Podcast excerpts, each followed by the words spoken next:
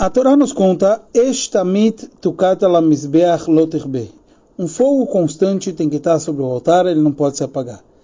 Urashi fala, Eshtamit, um fogo constante, daqui a gente aprende que a gente acende desse fogo a menorá. Ou seja, que você pega o fogo do altar externo para a menorá que ele estava lá dentro. Da onde Urashi tirou essa explicação? No simples porque tem sido a palavra tamid. E o Rashi comparou, disse que tem escrito um fogo constante sobre a menorá, e está escrito um fogo constante sobre o altar, que do altar se levava para a menorá.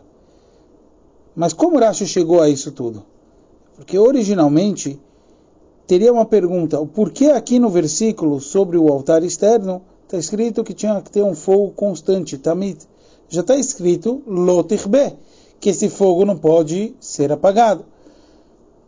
Na menorá era diferente. A menorá toda noite se acendia. Não, não era um fogo constante realmente sempre, porque se apagava, mas disso que a gente constantemente se acendia, então tinha essa obrigação. Mas no altar, já que não apagava, porque está escrito tamid, porque está escrito que era constante veio nos ensinar que tem a ver com outro fogo constante, ou seja, que se acendia também a menorá. O Rebbe nos traz espiritualmente o que esse Rashi quer nos ensinar. Disso que a gente acendia a menorá do fogo externo, quer dizer, do altar externo.